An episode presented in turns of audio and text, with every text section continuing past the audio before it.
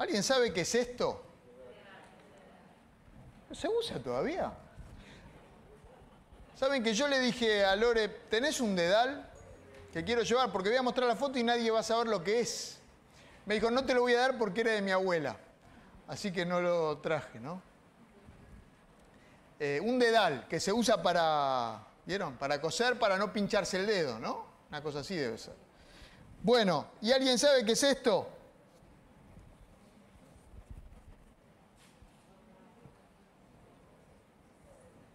¿Saben lo que es? El título lo delata, ¿no? Odres. Estuve preguntando qué son odres, algunos, y algunos me decían una vasijita de barro, una...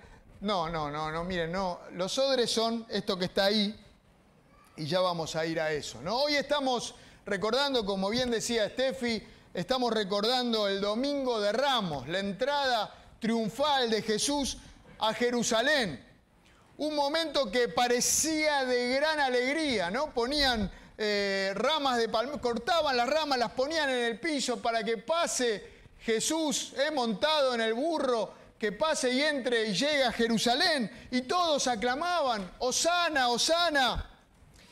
Jesús llega a Jerusalén otra vez. Jesús no fue muchas veces a Jerusalén. En Jerusalén se ve que no era bien recibido. Jerusalén era el centro religioso de la nación de Israel. Jesús no fue mucho allí porque no era bien recibido. Pero una vez más, Jesús dice, afirmó su rostro para ir a Jerusalén.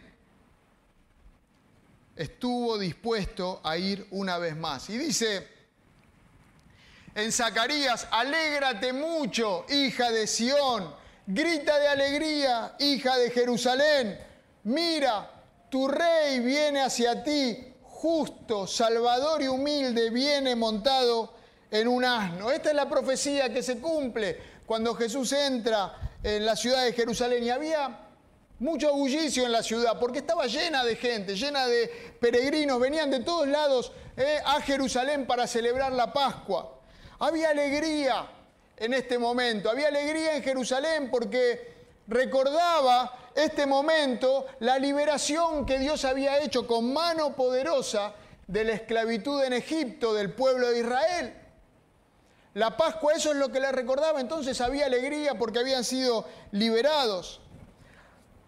Había una cierta confusión porque estaba este personaje Jesús que hacía maravillas entre la gente, que hablaba con palabras de autoridad, de verdadera autoridad. ¿Y qué venía a ser? ¿Quién era? ¿Qué pasaba? Y eso generaba una cierta confusión y también expectativas de lo que iba a pasar. Habían expectativas puestas en este Jesús que venía montado en el burrito. Jesús llega a Jerusalén una semana antes de su muerte. Hoy recordamos la entrada triunfal y la próxima semana la muerte de Jesús. Un nuevo intento, un nuevo intento de Dios para mostrar su amor a las personas. Él vino como rey, pero como rey de paz, montado en el burrito, sin armas. Él vino para conquistar los corazones Vino a quebrantar esos corazones duros, los más duros, esos que quizás estaban ahí mismo, en la ciudad de Jerusalén. Y cuando Jesús llega, va directamente al templo y dice, eh, lo reciben y dice, Jesús entró en el templo enseguida, Osana, Osana, y entonces Jesús va al templo de Jerusalén, que es a donde iba, ¿no? En primer lugar. Y Jesús entró en el templo y echó de allí a todos los que compraban y vendían.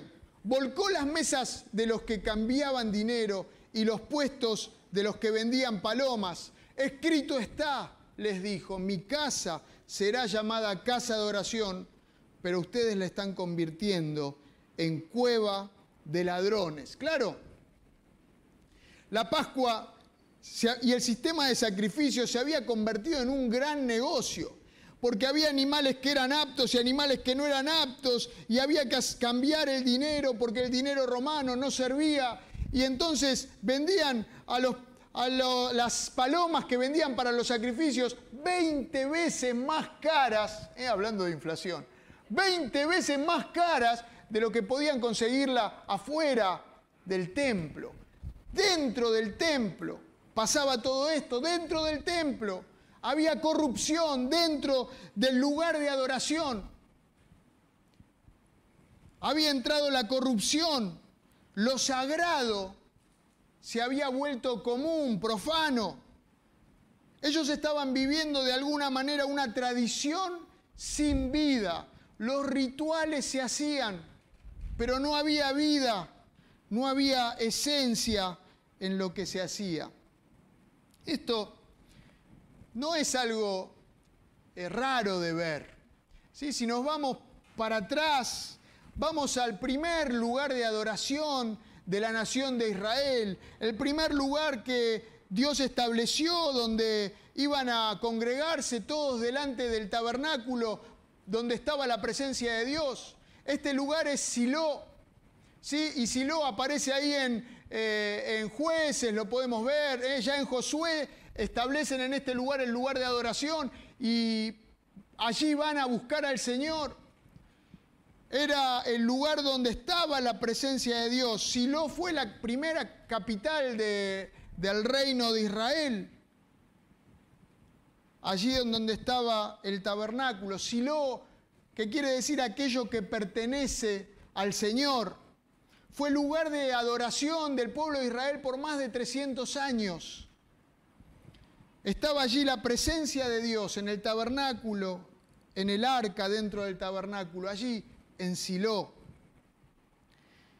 Pero pasaron los años, pasaron los años y ese lugar de cercanía, ese lugar de, de adoración, ese lugar de la presencia de Dios cambió. Y en los tiempos de Elí, Elí, cuando era sumo sacerdote, ¿se acuerdan en época de Samuel?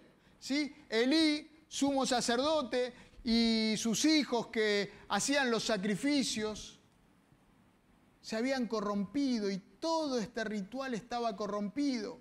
Y ellos eh, tenían relaciones con las mujeres, relaciones sexuales, habían contaminado todo lo que tenía que ver con el, con el altar, con el lugar de acercamiento al Señor, de adoración. Robaban de las ofrendas, se quedaban con las ofrendas que llevaban para ellos mismos todo lo que era la adoración al Señor se había corrompido. Se acostumbraron a los rituales y volvieron lo extraordinario, esto extraordinario de relacionarse con Dios, lo transformaron en algo común, en algo ordinario. Envasaron la relación con Dios en un ritual sin ningún sentido. Pero seguían haciendo todos los rituales religiosos. Mientras habían hecho todo esto que decimos, todos los rituales seguían funcionando. Elí, el sumo sacerdote, el padre de Ofni y Finés, estos hijos que eran corruptos, el padre Elí ni siquiera lo veía, ni siquiera se daba cuenta. Uno piensa en uno mismo, ¿no? O en la iglesia de hoy. Quizás empiezan a pasar cosas que se hacen de alguna manera, que se hacen solamente rituales por tradición o porque todos hacen de esta manera. Empezamos a tomar ciertas formas o de repente la corrupción empieza a entrar en la iglesia y tal vez como Elí ni nos damos cuenta y dejamos que siga y que siga. Finalmente, la presencia de Dios salió de allí, de este lugar. La presencia de Dios se fue. Tuvieron, tuvo el pueblo de Israel en ese tiempo una batalla con los filisteos, los enemigos, y los filisteos se robaron el arca de Dios. La presencia de Dios se fue de ese lugar. y murieron estos dos hijos de Eli, Ofni y Finés. Y la mujer de uno de ellos estaba embarazada y cuando se enteró que murió, murieron los hijos, que se robaron el arca, tuvo el bebé y murió la mujer también. Y a ese bebé le pusieron el nombre Icabot, que es sin gloria, sin la gloria de Dios, sin la presencia de Dios. Dice en Jeremías, vayan ahora, escribe mucho tiempo después, vayan ahora a mi santuario en Silo, esto de que estábamos hablando, vayan ahora a mi santuario en Silo, donde al principio hice habitar mi nombre, y vean lo que hice con él por culpa de la maldad de mi pueblo Israel. Dios abandonó Silo, lo dejó. Su presencia se fue de ese lugar. Porque se había corrompido, porque lo que había allí eran rituales sin vida. Dios se fue de ese lugar. Y ahora llegamos a Jerusalén. Una vez más en Jerusalén, donde es el lugar de adoración. Se había establecido con el templo, el lugar de adoración, donde Dios había llenado ese templo de su gloria. Y podían ir y adorar al Señor allí. La presencia de Dios estaba allí, en ese templo. Y de repente empiezan a pasar las mismas cosas, porque estas cosas se repiten una y otra vez en Silo, en Jerusalén y quizás entre nosotros mismos. Empiezan a pasar las mismas cosas, pero llega el Señor con una nueva oportunidad. Y por eso es que Jesús entra a Jerusalén con una nueva oportunidad, una oportunidad más después de todo lo que le fui diciendo. Vengo a darles una oportunidad más y enseguida fue al templo, Jesús, al lugar de adoración, al lugar de cercanía con Dios, para purificarlo, para purificar el, el templo, porque otra vez estaba corrompido, como en ese tiempo, otra vez estaba corrompido, porque otra vez se había vuelto una forma sin vida, un ritual vacío. Y aplican en este tiempo de Jerusalén también las palabras de Jeremías, unos versículos anteriores, dice, pero ustedes confían en palabras engañosas, que no tienen validez alguna, roban, matan, cometen adulterio, juran en falso, queman incienso a Baal, siguen a otros dioses que jamás conocieron. Está hablándole a la iglesia o a su pueblo, al pueblo de Israel y vienen y se presentan ante mí en esta casa que lleva mi nombre y dicen estamos a salvo para luego seguir cometiendo todas estas abominaciones.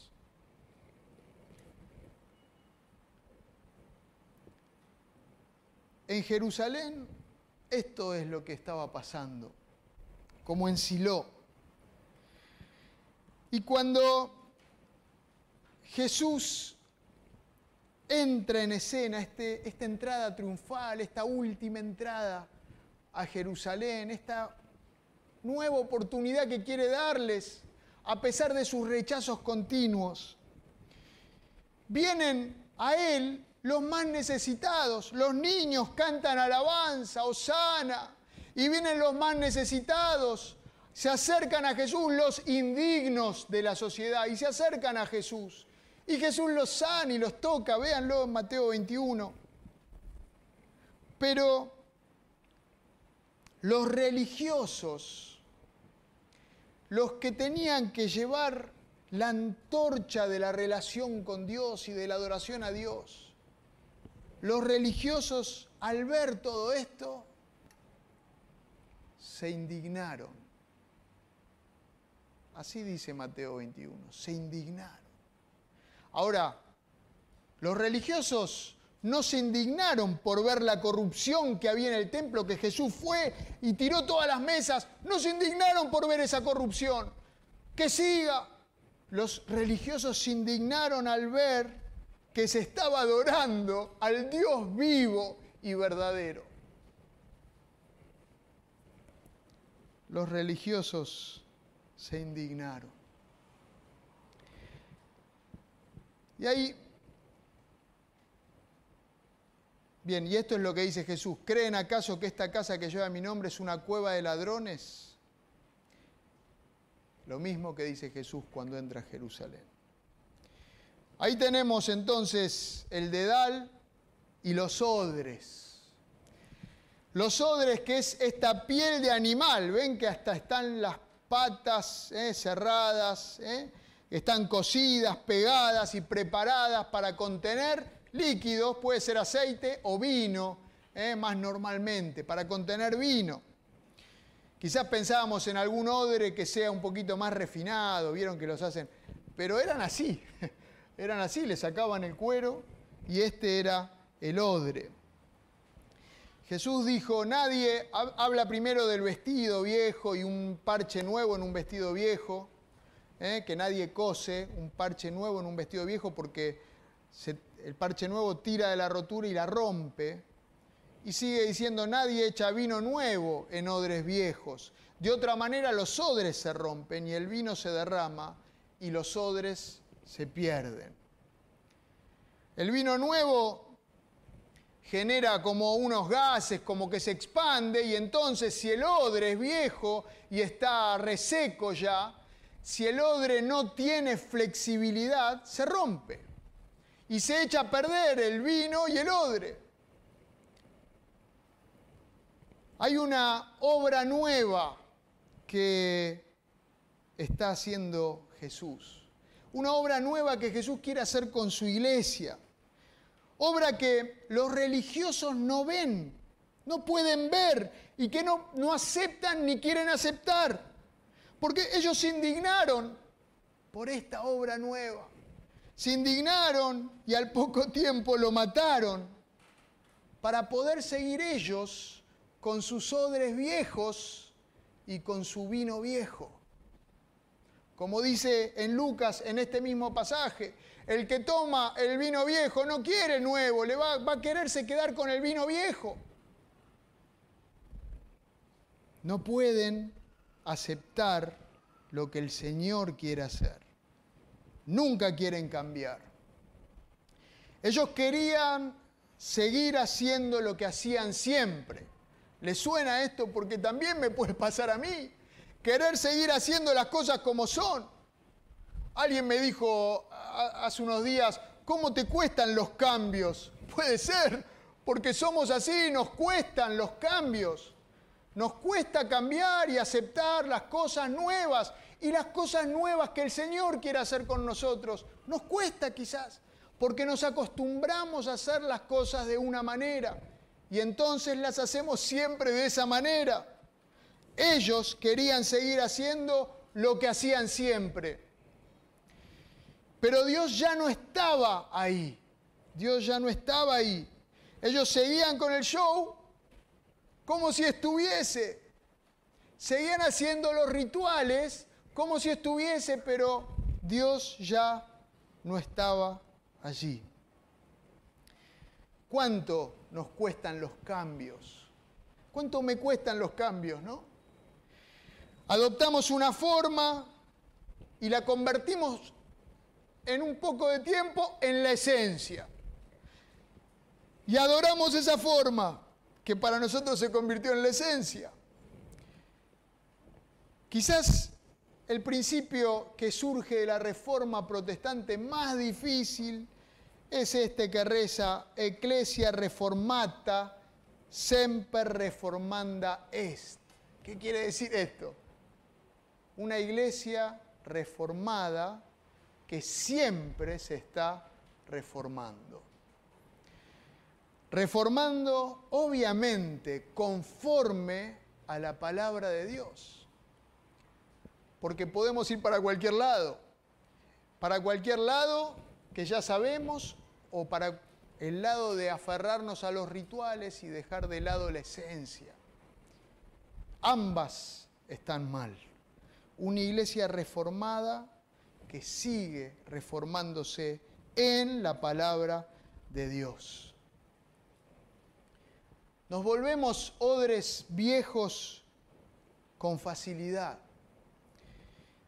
Jesús nos llama siempre a renovarnos, como dice en Romanos, a transformar nuestra mente, a renovar nuestra mente, a no conformarnos a este mundo o a las tradiciones o a las formas y los rituales. No nos conformemos a esas cosas. Renovemos nuestra mente constantemente, buscando al Señor, no dejando afuera al Señor de, nuestras, de nuestros rituales. El Señor nos llama a ser odres nuevos que reciban su vino nuevo. El general Bott, eh, el fundador del Ejército de Salvación, dice que un día lo estaban despidiendo, eh, que se iba en barco a recorrer el mundo para predicar el Evangelio y estaba con un amigo de él allí. Cuando lo despedían, tocaban música y panderetas y lo despedían así con pompos y panderos y, y bueno, y otros instrumentos. Y el amigo, cuando están más tranquilos, le dijo, no me hacen ninguna gracia las panderetas y todo eso. A lo que Bot le contesta, joven, si yo creyera que puedo ganar algún alma para Cristo haciéndola vertical y tocando la pandereta con los pies, aprendería a hacerlo. ¿Cuánto nos cuestan los cambios, no? Jesús entra una vez más a Jerusalén, da una nueva oportunidad. Tantas oportunidades, el Señor hablando y hablando y hablando y queriendo atraer con amor a su pueblo, a que cambie, a que no sea de mente cerrada, sino que sea una mente que se renueva en Él constantemente. Una vez más el Señor va a Jerusalén. Y un poquito más adelante sigue diciendo, Jerusalén, Jerusalén, que matas a los profetas y apedreas a los que te envían. ¿Cuántas veces quise reunir a tus hijos como reúne la gallina a sus pollitos debajo de sus alas, pero no quisiste. ¿Cuántas veces? ¿Cuántas veces quise atraerte hacia mí? ¿Cuántas veces? Pero no quisiste. Lo intento una y otra vez. Lo intenté hasta ahora y no quisiste. Como en Silo, ¿cuántas veces? ¿Cuántas advertencias para cambiar? Para no quedarse en una forma ritual vacía y llena de corrupción. ¿Cuántas veces? dice Jesús. Pues bien, sigue diciendo, poquito antes de que lo maten, la casa de ustedes va a quedar abandonada. Y les advierto que ya no volverán a verme hasta que digan bendito el que viene en el nombre del Señor. A Jesús vinieron los necesitados vinieron a Él y fueron cambiados, fueron transformados. Pero los religiosos no. Los que estaban acostumbrados a hacer su ritual no quisieron a Jesús. Y entonces su casa queda desierta, como la casa de Silo. Una vez más pasa lo mismo. La casa queda desierta. Jesús dice, ya no estoy ahí. Dios dice, ya no estoy ahí. Es Icabot, sin la gloria de Dios. Y se levanta una nueva iglesia. Se levanta un nuevo pueblo, vino nuevo en odres nuevos. Dice David Wilkerson, mientras tanto, la antigua obra pasaría lentamente las multitudes todavía vendrían al templo a observar sus rituales muertos. Los pastores aún robarían a los pobres. Los adúlteros pecarían a voluntad. La gente se deslizaría a la idolatría. Cada día la antigua obra se volvería cada vez más seca y débil. ¿Por qué? Preguntarías. La presencia de Dios ya no estaba allí. ¿Qué tipo de iglesia vamos a ser nosotros? ¿Qué tipo de odre vas a ser vos o voy a ser yo para el Señor? Alégrate mucho, decía Zacarías, alégrate mucho, mira, tu rey viene hacia ti, justo, salvador y humilde. Alegrémonos, iglesia, porque el Señor viene y quiere transformarnos siempre. Él no quiere que nos adaptemos a formas y hagamos siempre lo mismo de la misma manera. Él no nos dice que tengamos rituales vacíos, que no tienen vida. Él no quiere que nos aferremos a las formas nada más, quiere que podamos disfrutar de la presencia de Él en nosotros y en medio nuestro. Él quiere hacer su obra en nosotros. Por eso alegrémonos mucho, porque viene el Rey para darnos nuevas oportunidades. Todavía tenemos nuevas oportunidades para que no nos sequemos, para que Él haga su obra en nosotros y a través de nosotros. Osana, que podamos decir, bendito el que viene en el nombre del Señor. Vamos a cerrar los ojos. Porque en este domingo de Ramos Jesús nos invita una vez más a no estancarnos.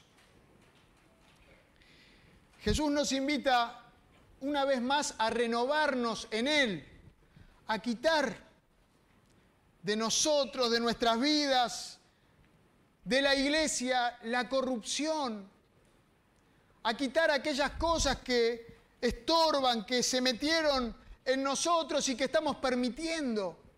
Quizás no las vemos, bueno, que Él nos revele esas cosas que tenemos que sacar, que tenemos que cortar, que Él nos muestre en nuestras vidas, en nuestra iglesia, aquellas cosas que no son dignas de Él, que Él nos renueve.